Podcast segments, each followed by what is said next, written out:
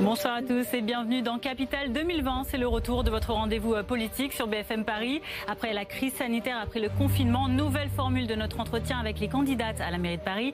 À moins de trois semaines maintenant avant le second tour, ce sera le 28 juin. Mon invité, c'est Rachida Dati ce soir, la candidate Les Républicains, actuelle maire 17e arrondissement. Nous allons passer une demi-heure ensemble pour mieux la connaître, elle et ses ambitions pour les Parisiens. À tout de suite.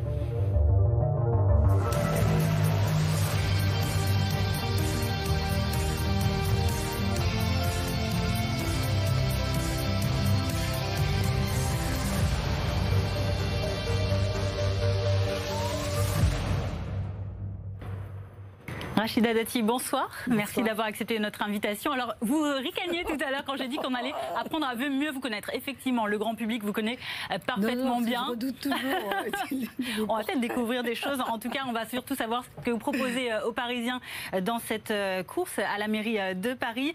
Face à vous ce soir, avec nous ce soir, Christine Henry, journaliste au Parisien. Bonsoir Christine, ravie de vous retrouver ce soir. Bonsoir. Alors, Rachida Dati, on va commencer tout d'abord par faire le tour de l'actualité locale avec vous. C'est tout de suite dans Paris News. Je ne pas me dire. Dans l'actualité euh, de ces derniers temps, il y a ces accusations de violences policières, notamment à Paris. Les proches de Cédric Chouviat, ce livreur qui avait été, euh, qui a succombé après une interpellation violente euh, à Paris, dans le 7e arrondissement, ont contacté Christophe Castaner, lui ont écrit une lettre pour demander que les choses aillent plus loin, que des actes soient entrepris contre les policiers mis en cause. Même son de cloche des proches d'Adama Traoré, qui depuis 4 ans ne cesse de demander justice. On a vu de nouvelles manifestations hein, qui se répètent ces derniers temps. Et puis, dans le cadre de l'affaire du jeune Gabriel, 14 ans, qui lui euh, accuse des policiers de l'avoir battu lors de son interpellation euh, à Bondy, euh, c'était fin mai dernier, eh bien, le défenseur des droits hier, Jacques Toubon, a décidé d'ouvrir une enquête sur cette affaire confiée à l'IGPN, la police des polices. Est-ce que dans ce cas, par exemple précis, on peut dire que les choses avancent dans le bon sens? Ce sujet des violences policières euh, devient un véritable sujet. En plus, il a été euh, euh, remis sur la table en raison de, de la mort de, de, George Floyd aux États-Unis, et qui a suscité une émotion d'ailleurs au-delà des frontières américaines. Donc, moi, je redis toujours la même chose qu'on puisse dire que la police est raciste, non, que l'État est raciste, non, qu'il y ait des dérives individuelles, oui, et qu'elles doivent être sanctionnées. Mais le sujet aujourd'hui, il faut effectivement mettre ce sujet sur la table, parce que sinon, ça donne le sentiment que finalement, quand il y a de, euh, des infractions, une dérive, des, dérives individuelles, que finalement, tout ça est réglé en catimini. C'est vrai qu'il y a d'une part la lenteur de la justice, parfois il y a aussi l'incompréhension par rapport à une machine un peu lourde, et donc ça crée... certains, vous comprenez, euh, ce, ont l'impression peut-être que la justice va plus vite quand il s'agit, euh, par exemple, eh bien, d'incriminer des personnes qui auraient commis voilà, des infractions, que quand c'est la police qui est mise en cause. Parce que d'abord, il y a des enquêtes administratives, mhm. et ensuite, il y a une saisie de la justice. Vous mentionniez tout à l'heure le défenseur des droits. Vous savez, quand j'étais garde des Sceaux, euh, c'est moi qui ai créé cette institution, cette autorité indépendante, qui est une autorité indépendante qui contrôle tous les lieux de privation de liberté. Au départ, moi, je m'étais inspirée, vous savez, euh, en Angleterre, il y a la contrôleur des prisons. C'était une mhm, femme à mhm. l'époque. Et j'avais été très intéressée par euh, ce qu'elle faisait parce qu'elle faisait des rapports tous les ans sur les conditions de détention.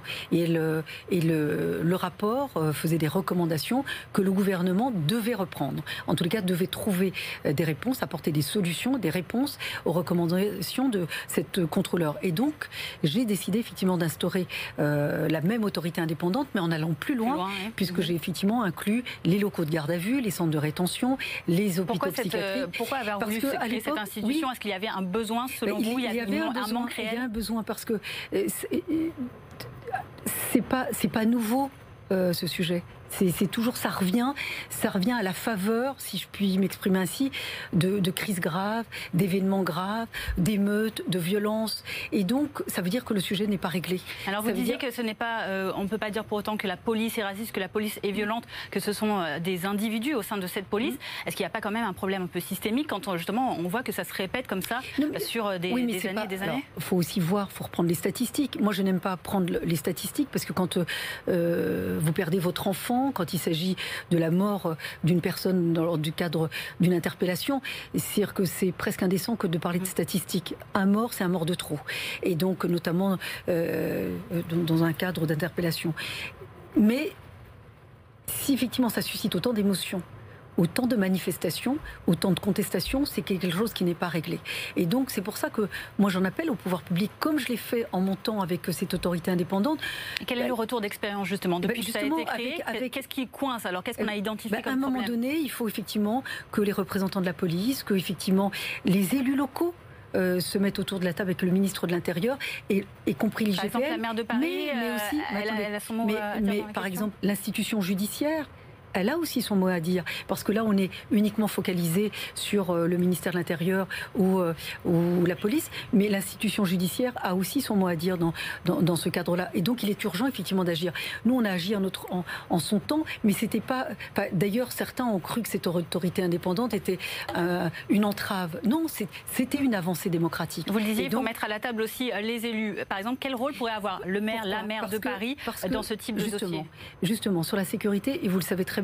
Moi, quand j'ai commencé ma campagne, euh, il y a plus d'un an euh, maintenant, euh, je suis allée d'abord dans, les endroits les plus insécurisés, notamment le nord et l'est de Paris, qui sont totalement abandonnés. D'ailleurs, les Parisiens ne votent plus. Vous savez que quand vous savez que le premier tour, il y a à peine 160 000 Parisiens qui ont apporté leur suffrage sur le nom de Madame Hidalgo, ça en dit long sur effectivement la défiance et le rejet de la majorité sortante. Vous savez que la compétence de la tranquillité publique, de la tranquillité de l'espace public, c'est une compétence du maire. Parce que Madame Hidalgo se défausse toujours. Elle dit c'est le gouvernement, c'est l'État, la saleté, ça n'est pas moi. C'est pour ça que vous assumez votre rôle de vouloir créer cette police municipale et donc, par exemple, dans le nord et l'est de Paris, ils sont les Parisiens qui habitent là-bas. Et vous le savez, vos journalistes nous suivent sur le terrain. Donc euh, les, les reportages que vous faites le démontrent. Ils sont très demandeurs de sécurité. Ils disent même la police n'est pas assez présente. Mais la police, c'est pas. Que... Attendez, juste, je termine, sinon je. Alors que je termine mon propos. La police pallie aux carences notamment des élus locaux qui ne sont pas engagés dans cette lutte contre euh, l'insécurité. Et donc, par exemple, si nous avions eu une police municipale armée à Paris, ça aurait pu permettre de soulager la police nationale, qui est sur tous les fronts, les fronts des manifestations, les fronts des contestations, les fronts des nuisances, les sur le front d'un espace public très tendu. Si on avait mis, si on avait anticipé, mis en place une police de, cette, de la tranquillité publique, évidemment, on, pourrait, on pouvait soulager la police nationale. Et ça, c'est l'irresponsabilité, l'inconséquence de Madame Hidalgo pendant toute cette mandature. Et vous n'avez pas échappé, d'ailleurs, dans le Parisien, c'était mentionné. Madame Hidalgo, pendant le confinement, mine de rien, a demandé à Monsieur Castaner de créer cette police municipale. Mais on aurait dû le faire beaucoup plus tôt. Il ne faut pas attendre des drames pour mmh. agir. Et d'ailleurs, quand elle demande euh, la création d'une police municipale, il n'y a pas d'organisation, il n'y a pas de vision pour euh, Alors justement, cette police on va sur euh, ces, points de divergence politique euh, à présent. On rappelle hein, les résultats du plus récent sondage IFOP fiducial pour le journal du dimanche et Sud Radio, qui renforce donc le score du 15 mars. L'alliance Anne Hidalgo, David Béliard remporte et crédité de 44% d'intention de vote. Votre liste, Rachida Dati, engagée pour changer Paris, recueille 33% d'intention et celle d'Agnès Buzyn, 20% d'intention de, de vote. La question politique qui est évidemment est-ce que je peux faire une toute petite précision? Pardon, je vais prendre un peu sur votre sur ce sondage, euh, puisqu'ensuite, quand il y a un sondage comme ça qui sort, on vous donne quelques explications. Dans ce sondage, vous avez remarqué que Mme Hidalgo progresse très peu puisqu'elle a eu une alliance avec les Verts. Nous sommes le candidat, nos listes ont progressé de plus de 11% entre le premier et le deuxième tour. La dynamique est en notre faveur. Mais ce qui est mentionné avec une toute petite astérix dans le, euh, en bas du sondage, le 7e arrondissement n'est pas intégré dans ce sondage. Donc si on est à 33, vous imaginez, c'est entre 2 et 3 points de moins. Euh, Pourquoi ce sont... arrondissement ne serait pas... Il n'a pas été intégré parce que j'ai été élu au premier tour. Donc il n'est pas intégré dans le sondage, parce que vous ne pouvez pas sonder mhm. un arrondissement qui a déjà élu son maire. Et le deuxième aspect, c'est notamment le cinquième arrondissement, qui est une liste divers droite. Et donc elle a été créditée à Madame Buzyn, donc de manière un peu biaisée. D'ailleurs, les sondeurs ont reconnu que effectivement le score dans ce sondage qui m'est attribué a été sous-estimé. Je dis cela pourquoi? Je dis ça Ce sont les limites du sondage, évidemment. non, mais c'est important de le dire, parce que le sondage, c'est aussi des indicateurs de mobilisation ou de démobilisation. À une, il y a une époque où la dispersion des voix et l'abstention sont des risques majeurs dans le cadre de cette élection qui est quand même assez inédite. Et donc, moi, c'est pour ça que j'en appelle au vote utile et où les gens qui ne souhaiteront pas se déplacer de faire des procurations. alors, c'est aussi le reflet de certaines alliances. Hein, voilà, justement, pourquoi est-ce que vous n'avez pas fait alliance avec LREM entre les deux tours, mmh. comme Lyon, pour battre Anne Hidalgo?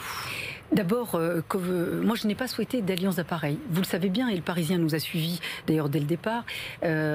Quand je me suis portée candidate, certains ne voulaient même pas que j'affiche l'étiquette des Républicains et encore moins euh, le centre. J'y suis allée sans étiquette. Je suis allée avec euh, ma seule force, ça a été les Parisiens. Vous vous rappelez, vous aviez dit, enfin, c'était commenté. Je ne porte pas un jugement. C'était commenté en disant il y a des divisions à droite, tout le monde ne veut pas y aller. Moi, mes seuls alliés ont été les Parisiens. Moi, j'ai rédigé un projet avec cette proximité avec les Parisiens. Je parlais tout à l'heure de l'autorité indépendante de, contrôle des lieux de privation de liberté. Moi, j'ai mis dans ce programme, dans ce projet, j'ai un ancrage local, j'ai un ancrage politique, j'ai une expérience. non, mais ce que je vous dire, non, quand on regarde le sondage, néanmoins. oui, mais attendez, j'ai un ancrage local, j'ai un ancrage politique, j'ai une expérience de garde des sceaux, j'ai une expérience de magistrat, j'ai une expérience de maire. La preuve en est, j'ai été dès le premier tour. Et donc, cette alliance, je l'ai faite avec les Parisiens. Je progresse de 11%. Est-ce que j'ai fait une alliance d'appareil Je n'en ai pas fait. Mais ce n'est pas suffisant pour battre Anne Hidalgo au second tour. Est-ce que le deuxième tour est, euh, passé? Non. Quels sont les deux enseignements de ce sondage? Malgré effectivement cette minoration dont, dont j'ai subi dans ce sondage. Il y a deux enseignements. D'abord, le camp du changement profond et du rejet d'Anne Hidalgo est majoritaire.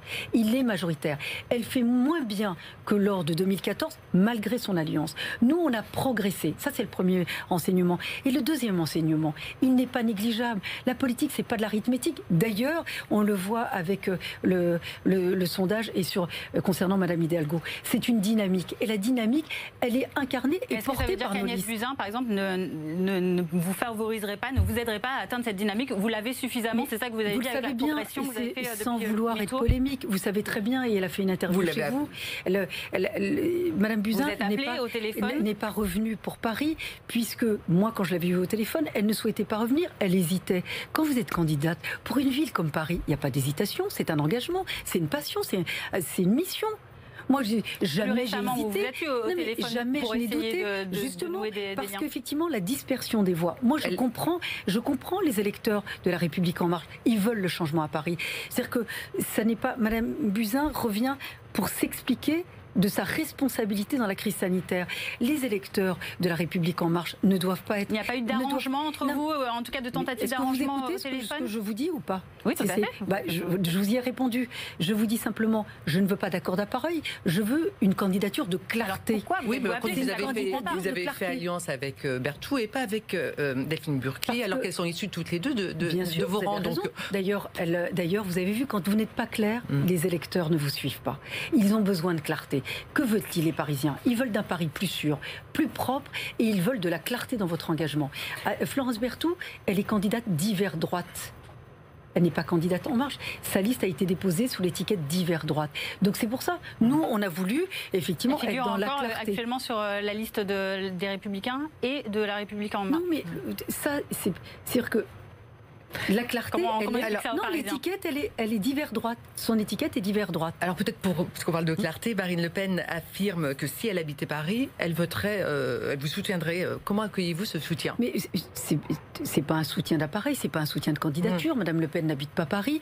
Euh, oui, mais elle est quand même présidente du bah, Rassemblement national. Oui, mais en, quoi, Madame Henri, en quoi suis-je hmm. responsable? Mhm. Dites-le-moi. Non, mais dites-le-moi. Est-ce que vous acceptez ou pas ce Mais non, mais c'est pas une histoire d'accepter ou pas. Mais si demain, euh, quand M. Mélenchon apporte son soutien à un candidat euh, euh, ou de droite ou, ou des socialistes, est-ce qu'on pose la question? Vous avez vu la coalition de Mme Hidalgo? Des communistes la France insoumise, mhm. des Verts, ça va d'un extrême à un autre. Est-ce qu'on lui pose la question? Regardez, regardez. Non mais les Verts, les Verts ont fait tout le premier, ils sont quand même comptables du bilan parce qu'ils appartiennent à la majorité sortante. Ils se sont séparés le temps du premier tour pour se retrouver pour le deuxième tour. Et pendant le premier tour, toute la campagne a été de dire on est contre la bétonisation de Paris, le, notamment le projet Bercy-Charenton qui a été signé. Parce que s'ils sont réélus, la construction commence dès le lendemain euh, du deuxième tour. Les Verts sont contre. Non mais euh, euh, sur là il y a une centrale à béton. Il y a, non, bah, comment vous mmh. alors il faut annuler tout de suite le mmh. permis de construire, tout de suite. Ça n'est pas le cas.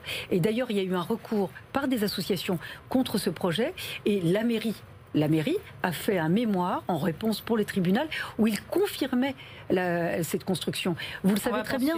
non mais bah, si, ça, fait bah, euh, ça, fait partie de l'actualité, tout à fait. Euh, vous me parlez de projet, vous me parlez de politique. Bah, local. Oui, bah, c'est mm. local. Mm. Mais je ne dis pas le Non mais tout à l'heure, non mais vous m'interrogez sur la clarté. Il faut que les électeurs qui ont voté écologie, les écologistes sache que évidemment la bétonisation de Paris va se poursuivre. Ah. Parce que tous les projets qu'ils ont contestés, que ce soit la Tour Triangle, Bercy-Charenton, le TEP Ménilmontant, euh, Ordonnaire Poissonnier, tout ça, ça va être bétonné. Alors, ce qui concerne vos euh, propositions, votre programme, Rachida Dati, on parle de l'actualité économique maintenant, hein, qui peine à se relever après euh, cette crise sanitaire. Les restaurateurs à Paris, en Ile-de-France, n'attendent qu'une chose, c'est de pouvoir ouvrir leurs salles, si possible avant le 22 juin. Est-ce ce qu'ils souhaitent avant tout, c'est enfin de pouvoir retrouver euh, leur clientèle? Vous avez annoncé un plan de cinq mesures d'urgence pour relancer l'économie euh, à Paris. Si vous êtes élu, il concerne notamment les commerçants. De quoi s'agit-il euh, concrètement? Nous, dès le départ, d'abord, quand le confinement a été annoncé, on sait très bien qu'une ville comme Paris ne sera pas confiné de manière définitive. Même si la maire sortante euh, préfère que Paris soit confiné, que ça devienne un musée. Ça n'est pas, nous, notre engagement et notre projet, et encore moins notre vision. Donc, dès le départ, on a rencontré les commerçants, les restaurateurs, les acteurs de la culture, vous savez, les petits théâtres, tous ces acteurs économiques qui font la vie et l'âme de Paris avaient besoin évidemment de pouvoir être relancés à l'issue du confinement. Donc nous, on a proposé un fonds de soutien qui puisse effectivement puisse relancer cette activité économique. Nous, on souhaite aussi que les restaurateurs soient ouverts bien avant le 22 juin, qu'on puisse alléger le protocole sanitaire, qu'on puisse exonérer de toute taxe et de toute charge l'ensemble des acteurs économiques, l'ensemble des acteurs économiques. Moi, je soutiens évidemment, je suis aux côtés de Valérie Pécresse, on a demandé à ce que la région, dont Paris fait partie, puisse passer au vert. Et pourquoi? Parce que ça va relancer l'activité économique, notamment avec un retour à la normale des transports publics collectifs. Et donc, tous ces sujets-là sont effectivement, nous les avons demandés depuis longtemps, puisque d'abord nous avons demandé à Madame Hidalgo un budget de crise pour pouvoir connaître quelles sont les dépenses que nous différons. Est-ce qu'il est suffisant justement le budget qui est proposé il n'y en a pas eu. Donc euh, s'il est suffisant, il n'y a, pas eu, il n'y a pas eu de budget de crise. Et on a souhaité savoir quelles étaient les dépenses qui étaient différées et quelles étaient les marges de manœuvre financières pour qu'ils puissent être au soutien euh, de ces acteurs économiques. De la même manière, les bailleurs, euh, alors quand c'est les bailleurs de la ville, on peut dire effectivement qu'on suspend ou qu'on annule les loyers pendant la, toute la période de relance économique. Mais même pour les bailleurs privés, moi j'ai souhaité qu'il y ait un fonds de médiation pour aider évidemment les acteurs économiques qui, qui sont locataires d'un bailleur euh, privé pour qu'il puisse... De combien ce fonds? Ce fonds de médiation, il est avec la Caisse des dépôts et il est avec aussi la mairie de Paris qu'on puisse dégager aussi des fonds. Pourquoi? Euh, Parce que quand le bailleur est privé, parfois, moi je vois le théâtre Fontaine dans le 9e arrondissement, j'ai rencontré le propriétaire.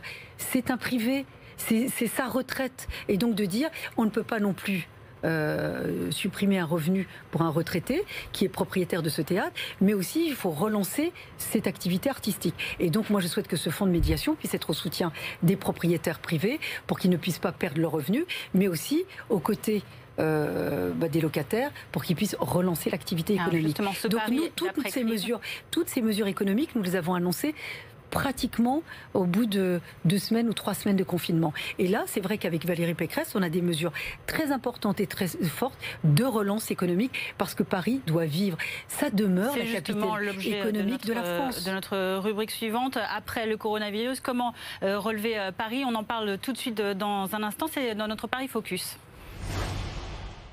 s'intéresse notamment aujourd'hui à ces installations qui euh, font leur apparition dans les rues de Paris suite à cette épidémie. Barthélémy Bolo, bonsoir. bonsoir. Euh, parmi ces aménagements, il y a ces nouvelles pistes cyclables temporaires. Oui, elles ont été euh, renommées Coro, Corona Piste. C'est un, circuit piloté par le préfet de la région Île-de-France. C'est calqué sur les lignes de métro et de RER, de RER. à Paris. C'est 50 km de pistes qui sont prévues. Alors, on va regarder la carte de ces Corona Pistes dans la capitale en bleu. Voilà, ce sont les pistes qui ont été jusqu'à ce jour réalisées en jaune, celles qui seront euh, faites d'ici la fin euh, du euh, mois de juin, si les calendriers sont tenus selon la mairie de Paris. En tout cas, ce qui est sûr, c'est que depuis la fin du confinement, il suffit de se promener dans les rues de Paris pour voir que le nombre de cyclistes, le nombre de vélos a très fortement augmenté. Peut-être l'image d'après, voilà, ça c'était hier soir, Sébastopol et Rivoli. rapidement, on le voit, cette nuée de cyclistes, beaucoup plus qu'avant. Ici, ça peut-être ça va vous parler, Rachid Dati, c'est Nelly Garnier, tête de liste euh, dans le 11e arrondissement. C'est votre directrice de campagne et c'est une vélo taffeuse, comme on dit. Elle utilise euh, le vélo euh, tous les jours. Alors, quel futur pour ces coronapistes Voilà ce que dit Anne Hidalgo aujourd'hui dans le, dans le journal du dimanche, dans une tribune publiée aujourd'hui. Tous ces aménagements sont plébiscités et nous voulons qu'ils deviennent définitifs. Et vous Rachida Dati, si vous êtes élu maire de Paris, est-ce que vous garderiez ces coronapistes c'est drôle comme les étiquettes ou comme euh, quand on veut vous coller quelque chose et, euh, de manière définitive à, quel moment j'ai pu dire que je m'opposais aux pistes cyclables Vous savez que sur la première mandature, avec Bertrand Delanoë, nous avons fait plus de 700 km de pistes cyclables, dans la concertation et dans l'apaisement, sans tension ni dans l'espace public, ni vis-à-vis des habitants, des riverains, mais aussi euh, des usagers euh, parisiens. Et même franciliens, ceux qui viennent, il y a quand même plus d'un million de personnes qui viennent travailler quand même tous les jours à Paris. Que ça veut dire que, non, mais, a quand même eu une bonne idée ou est-ce que ça veut dire non, mais que... Vous non, interrompez... l'essentiel. Est-ce que vous, Rachida Aziz, donc c'est binaire, trop vite oui, non. Non, pas tout à fait. Mais ça veut dire que est-ce que Rachida Dati va trop vite, euh, pardon, euh, Anne Hidalgo va trop vite, ou est-ce que c'est la méthode qui vous gêne et qui, euh, qui fait que. C'est la méthode, elle, elle crispe. Il y a moins de voitures qu'avant. l'espace public n'a jamais été aussi tendu et congestionné. Et donc, plus de 700 km de pistes cyclables avec Bertrand Delanoë, moins de 100 avec Madame Hidalgo.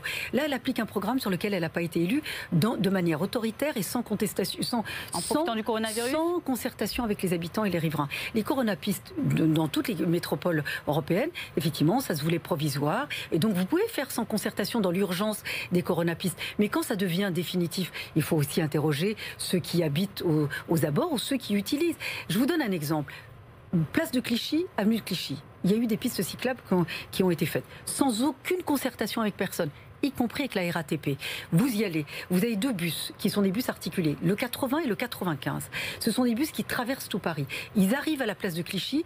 Ils ne peuvent pas, ils ne peuvent pas tourner sur cette place parce que l'espace de circulation du transport public collectif a été fortement réduit. Et donc, il y a un problème. Il y a vraiment, il y a, euh, ça se percute entre la piste cyclable et ces bus. Mais il y a des usagers. Dans ce développement il y a des usagers, ne serait-ce que les conducteurs de bus RATP. Et donc, il faut pouvoir se, consulter. Moi, j'aurais été maire de Paris, j'aurais souhaité mettre des pistes cyclables, j'aurais consulté l'ensemble euh, de la, RATP, les usagers, ça existe, les usagers parisiens. Et il donc, aller vite aussi. pardon Il fallait aller vite pour sur cette les situation. Oui, mais sur les corona pistes, je, suis d'accord avec vous, comme hmm. ça existe. Quand il y a une urgence, vous vous dites, surtout quand vous dites, il y a une urgence et c'est provisoire, c'est temporaire. Vous pouvez aller très vite. Mais quand ça a une vocation à durer, à être pérennisé, il faut effectivement pouvoir quand même consulter ceux qui sont concernés ou qui sont aux abords. Nous, on n'est pas contre. Je vous dis, on en a fait plus de 700 mmh. km. Elles sont très empruntées, très. très mais, mais aujourd'hui, oui, mmh. mais ça génère beaucoup plus d'embouteillages avec beaucoup moins de voitures. Il faut s'interroger. Il faut pacifier cet espace public. Vous ne pouvez pas me dire le contraire, que l'espace public aujourd'hui est très tendu. Et donc, nous, si on fait des pistes cyclables, moi, je veux que ce soit dans une concertation la plus large possible. Et vous savez, vous, vous gagnez du temps, puisque le temps que vous perdez à répondre à des contestataires, vous le gagnez sur une consultation qui peut être très rapide et qui satisfasse tout le monde. Comment auriez-vous fait euh, différemment à la place d'Anne Hidalgo? Mais si effectivement c'est provisoire ou temporaire, il y a une urgence, vous prenez une décision. Un responsable politique, vous décidez, surtout quand vous avez une urgence. Ensuite, si ça vocation à durer ou à être pérennisé, vous ne pouvez pas, d'un trait de plume, dire c'est définitif. Vous le souhaiteriez, par exemple, si, euh, c'était fait dans les bah, conditions je vous donne un idéales, autre exemple. Non, mais ce serait une bonne chose de pérenniser ces voies cyclables? je vais vous donner un autre exemple. Quand on a dit les terrasses peuvent rouvrir, nous, 48 heures avant, les maires d'arrondissement, on a été convoqués en disant, euh, Madame Hidalgo et son équipe nous ont dit, bah, débrouillez-vous comme vous pouvez dans l'arrondissement. Heureusement que je l'ai anticipé, que j'avais consulté les rues qu'on devait fermer, qu'on pouvait piétoniser, les places de stationnement qu'on pouvait sanctuariser, ou l'espace, par exemple, quand euh, des restaurants n'ont pas de terrasse, est-ce qu'on peut prendre une partie de la chaussée ou une partie de la rue d'en face? Mais ça, ça se fait en concertation avec les habitants, les riverains, justement pour aussi euh, diminuer les nuisances et notamment les nuisances sonores. Aux euh, pistes cyclables, est-ce que vous garderiez ces, ces pistes cyclables? Je, vous... ai répondu. Non, ce que je, veux, laissez-moi finir de poser ma question également, si vous voulez pouvoir y répondre. Est-ce que c'est euh, cette pérennisation demandée euh, par Anne Hidalgo, vous, si vous étiez à sa place, vous la souhaiteriez également, même, si, même, si, le, même si la façon de faire était différente? Est-ce que c'est une bonne idée, oui ou non, de faire, euh, faire perdurer ces pistes cyclables et de, les développer? Et de faire de Paris une ville 100% cyclable, ce qui... je veux vous dire, les, les villes de 100%, ça n'existe pas. Et quand vous faites du 100% de manière autoritaire, vous opposez tout le monde. Moi, je voudrais de la concertation et il faut respecter. Parce que vous pensez que tout le monde mmh. fait du vélo? Que tout le monde peut faire du vélo? Vous avez vu l'état de la voirie, l'état des chaussées? Les accidents de vélo, ça existe tous les jours. Les accidents de trottinette, tous les jours. Les accidents avec les piétons, c'est tous les jours.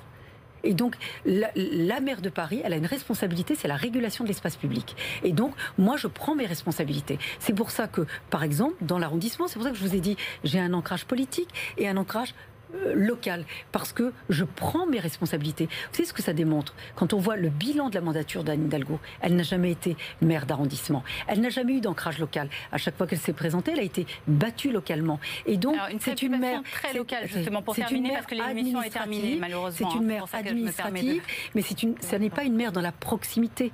vous qui êtes justement une élue euh, de, terrain euh, local, pour terminer très brièvement, je voudrais vous montrer une image hein, que beaucoup de Parisiens, malheureusement, voient ces temps-ci. Cette image des masques que l'on retrouve par terre, euh, qui rajoutent de la pollution à une ville que vous-même, hein, vous euh, n'hésitez pas à dire très sale à Paris. Qu'est-ce qu'on peut faire contre ça? Qu'est-ce qu'on peut faire contre la, la, pour la propreté, qui est la préoccupation majeure Exactement, des Parisiens parce que la ville était très sale, elle a été encore plus sale pendant le confinement alors qu'il n'y avait personne dans les rues.